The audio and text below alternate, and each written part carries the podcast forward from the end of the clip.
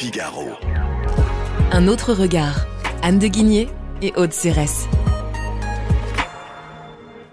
Bonjour Anne de Guigné. Bonjour Aude Cérès. Anne, aujourd'hui vous sortez de vos sujets classiques pour nous parler de sexe neutre, ce qui n'est pas vraiment un sujet économique. Vous avez raison Aude.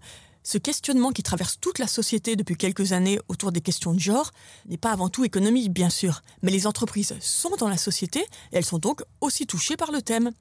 D'ailleurs, je me suis penchée sur une affaire juridique. La Cour de justice de l'Union européenne a été saisie suite à une plainte contre la SNCF.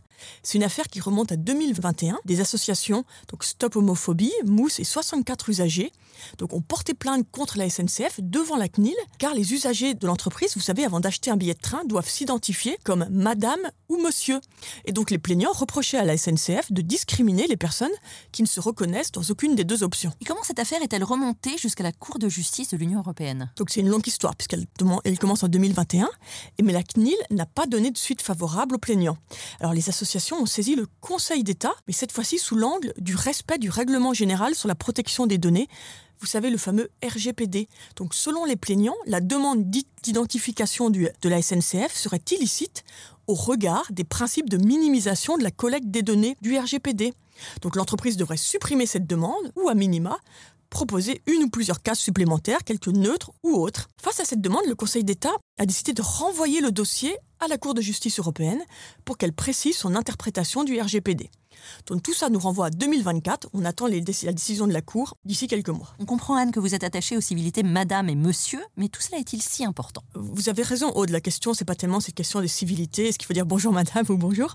Je crois qu'en fait, c'est quand même moins anodin qu'il n'y paraît. D'ailleurs, j'ai interrogé l'avocat de la SNCF dans cette affaire pour, pour mieux comprendre la position, Jean-Jacques Gatineau, et il me disait la société française n'est pas mûre pour un tel changement. Il serait grave de se faire imposer cette évolution culturelle de façon extra-légale. Il y a des sujets de, société importants derrière.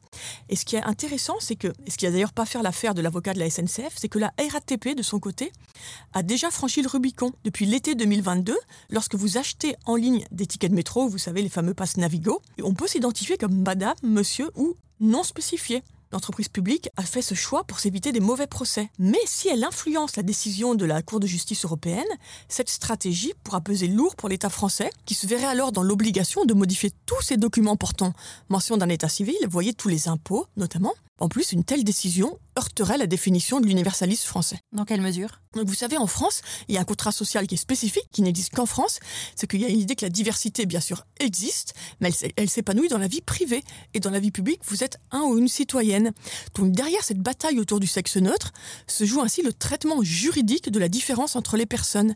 Et sur cette question, la France et l'Allemagne ont développé des cultures pas très distinctes. Donc en France, et je cite deux juristes qui ont écrit récemment sur la question, en France, l'État n'a pas l'obligation de traiter de manière différente des personnes qui sont dans des situations différentes. Autrement dit, il n'y a pas de droit à la différence juridique. En Allemagne, à contrario, la Cour constitutionnelle impose de traiter ce qui est égal de manière égale et ce qui est différent de manière différente, conformément à son caractère particulier. Donc c'est pour ça qu'en fait, dès 2018, l'Allemagne, elle, a reconnu l'existence d'un troisième genre, ce qui est conforme de son côté à sa culture juridique propre. Merci Anne de Guigné. Merci Aude. Je rappelle qu'on peut lire vos chroniques dans le Figaro, sur le site du Figaro.fr et écouter ce podcast sur Figaro Radio et toutes les plateformes d'écoute. À bientôt. Nos ados ont vu tous les Miyazaki. Ils rêvent qu'on les emmène au Japon. Alors je vous donne rendez-vous au musée Ghibli à Tokyo, où vous serez transporté dans l'imaginaire du studio. Incroyable. Mon mari, lui, rêve de s'immerger à fond dans la culture nippone. Après un cours de dessin manga avec un artiste, je vous propose d'assister à une cérémonie du thé. Waouh Et pour une expérience unique jusqu'au soleil levant, je vous ai réservé une nuit dans un joli ryokan avec un dîner traditionnel. je nous y vois déjà. Avec Marco Vasco, ne rêvez plus, vivez votre voyage l'esprit libre. Au rendez-vous sur marcovasco.fr pour imaginer votre prochain voyage sur mesure.